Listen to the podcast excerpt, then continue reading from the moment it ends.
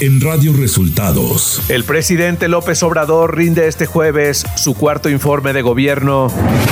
Alejandro Armenta de Morena es el nuevo presidente del Senado y Santiago Krill del PAN presidirá la Cámara de Diputados. El presidente López Obrador envió a la Cámara de Diputados una iniciativa que propone que la Sedena controle a la Guardia Nacional, pero que continúe como institución civil adscrita a la Secretaría de Seguridad. Esto y más en las noticias de hoy. Este es un resumen de noticias de Radio Resultados. Bienvenidos al resumen de noticias de Radio Resultados. Hoy es primero de septiembre y ya estamos listos para informarle Valeria Torices y Luis Ángel Marín. Quédese con nosotros, aquí están las noticias. Agenda presidencial. Andrés Manuel López Obrador. El presidente Andrés Manuel López Obrador rendirá este jueves 1 de septiembre su cuarto informe de gobierno en Palacio Nacional, donde ofrecerá un mensaje a la nación. El informe se llevará a cabo en punto de las 5 de la tarde. Los invitados de honor del presidente al informe de gobierno son los integrantes de su gabinete, aunque se espera que también asistan gobernadores, empresarios y diputados y senadores de todos los partidos políticos. Nacional. La Organización de Telecomunicaciones de Iberoamérica expresó su preocupación por la resolución adoptada en México por la Suprema Corte de Justicia de la Nación, consistente en permitir que en el marco legal mexicano se consoliden disposiciones que vulneran la libertad de expresión, particularmente en los programas de noticias que se difunden por radio y televisión. Como resultado de la decisión adoptada por la Corte mexicana, existe el grave riesgo de que los conductores, periodistas, reporteros o cualquier otra persona que intervenga en un programa de noticias esté obligada a diferenciar entre información y opinión de manera continua e interrumpida, una exigencia legal que va en contra de la Convención Americana de los Derechos Humanos y de los criterios o principios adoptados por la Corte Interamericana de Derechos Humanos. Este miércoles el presidente Andrés Manuel López Obrador envió una iniciativa de reforma a cuatro leyes, la cual se publicó en la Gaceta Parlamentaria, en la que planteó a la Cámara de Diputados una fórmula equilibrada para que el ejército tenga el control operativo y administrativo de la Guardia Nacional, pero continúe como institución civil adscrita a la Secretaría de Seguridad Pública y Protección Ciudadana, que contará con facultades rectoras en materia de la política criminal. El mandatario argumentó que se hace necesario ampliar la intervención de militares en la Guardia Nacional. Por mayoría, el Pleno del Senado de la República eligió al senador Alejandro Armenta Mier, de Morena, como presidente de la mesa directiva para el segundo año de ejercicio de la 65 legislatura. En la junta previa también se designó a las senadoras Ana Lilia Rivera Rivera de Morena, Alejandra Reynoso Sánchez del PAN y a Erubiel Ávila del PRI como vicepresidentes de este órgano de dirección de la Cámara. Ante esto, el grupo parlamentario del PAN en el Senado afirmó en un comunicado que durante la elección de la mesa directiva buscó cambiar la relación de fuerzas para proteger la Constitución y defender la dignidad de la Cámara Alta, pero el incumplimiento de los acuerdos deja en riesgo a las instituciones. La Cámara de Diputados eligió esta tarde al panista Santiago Krill como presidente de la Cámara de Diputados para el segundo año de la sexagésima legislatura durante la sesión preparatoria del inicio del periodo ordinario de sesiones este primero de septiembre.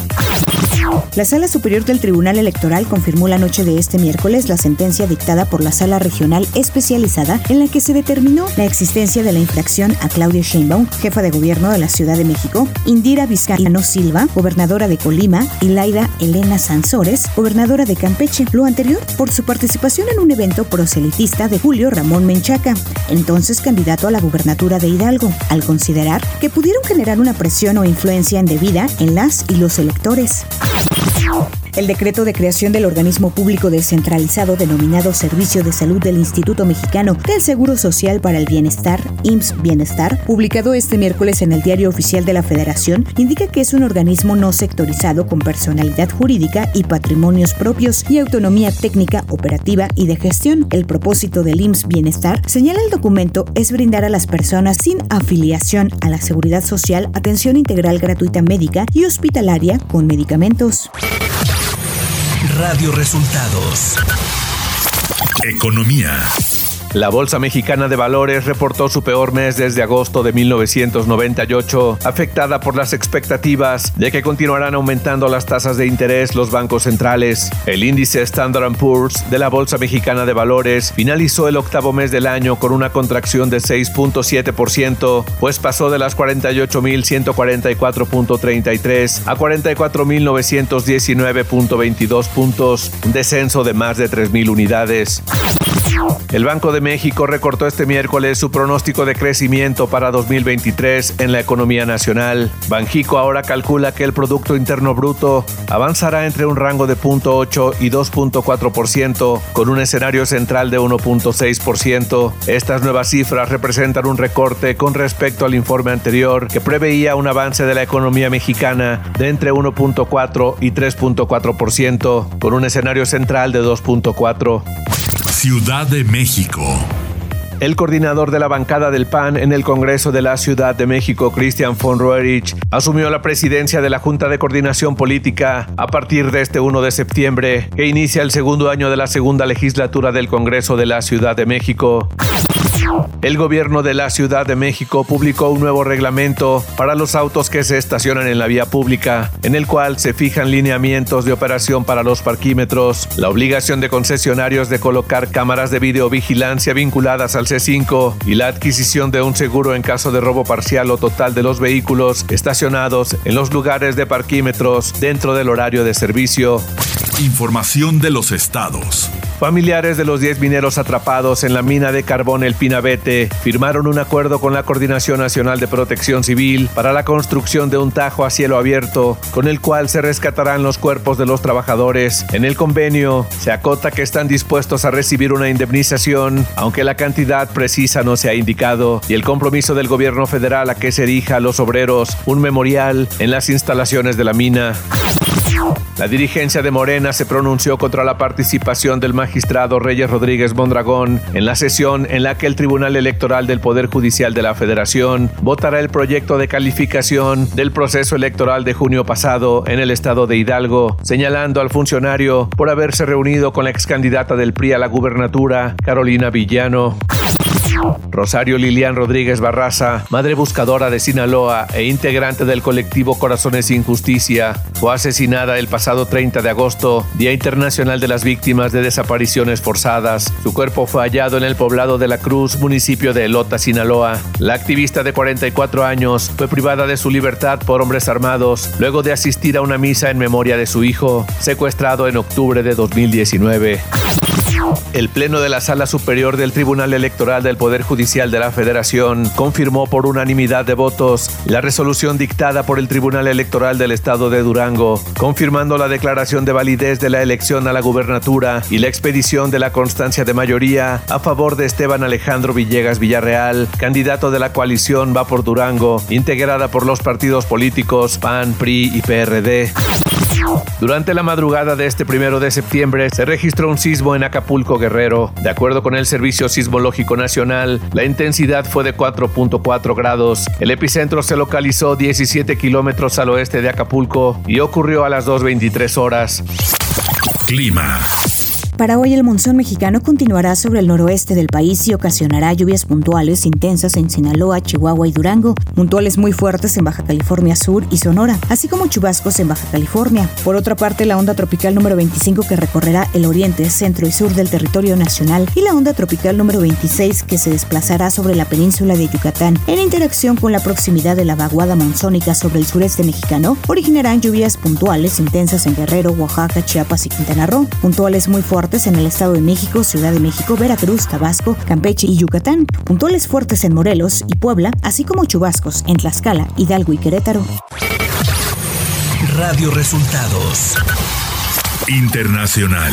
Este miércoles, los ministros de Relaciones Exteriores de la Unión Europea acordaron suspender un acuerdo de visados con Moscú, lo que dificultará que los ciudadanos rusos obtengan la entrada al bloque. Ucrania y algunos estados miembros de la Unión Europea habían pedido una prohibición general, pero otros como Francia y Alemania se opusieron. Más de un millón de ciudadanos rusos han viajado a la Unión Europea desde el inicio de la invasión de Ucrania en febrero. Se espera que varios países del este de la Unión Europea que tienen frontera con Rusia impongan más restricciones Jones.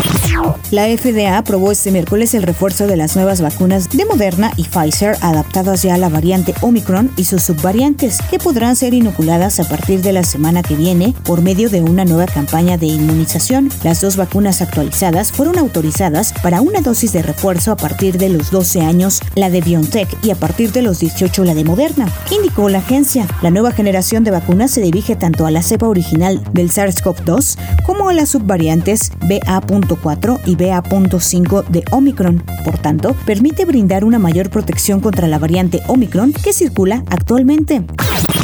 La viruela del mono suma ya más de 50.000 casos registrados desde el inicio del año, informó este miércoles la Organización Mundial de la Salud, que destacó una ralentización de la transmisión en Estados Unidos y Europa. Según la OMS, hasta el 31 de agosto se había notificado 5.496 contagios y 16 decesos causados por esa enfermedad, cuyo último brote fue declarado emergencia de salud pública internacional por la agencia de la ONU. Tecnología. Twitter anunció este miércoles que por fin está probando la función de edición de tweets. La red social comenzará a probar el botón de editar un tweet de forma interna y con parte de su equipo. Desde que Twitter se convirtió en una de las redes sociales más importantes del mundo, los usuarios habían estado pidiendo esta posibilidad en la plataforma. La red social Instagram está probando una nueva función, la cual permitirá a los usuarios ocultar publicaciones recomendadas que contengan una palabra o emoji específico. Espectáculos.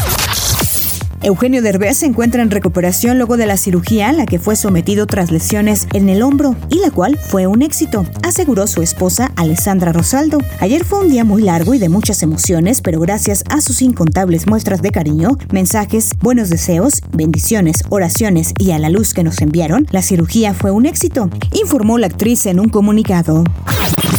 Romeo Santos estrenará su nuevo álbum este jueves primero de septiembre con colaboraciones que están enloqueciendo a todos en redes sociales, como la que anunció con Justin Timberlake. Hace algunos días el cantante dio a conocer la lista de canciones que integrarían la producción de Fórmula Volumen 3. Las colaboraciones en el disco serán con Cristian Nodal con la canción Me extrañó y con el tema El pañuelo al lado de Rosalía.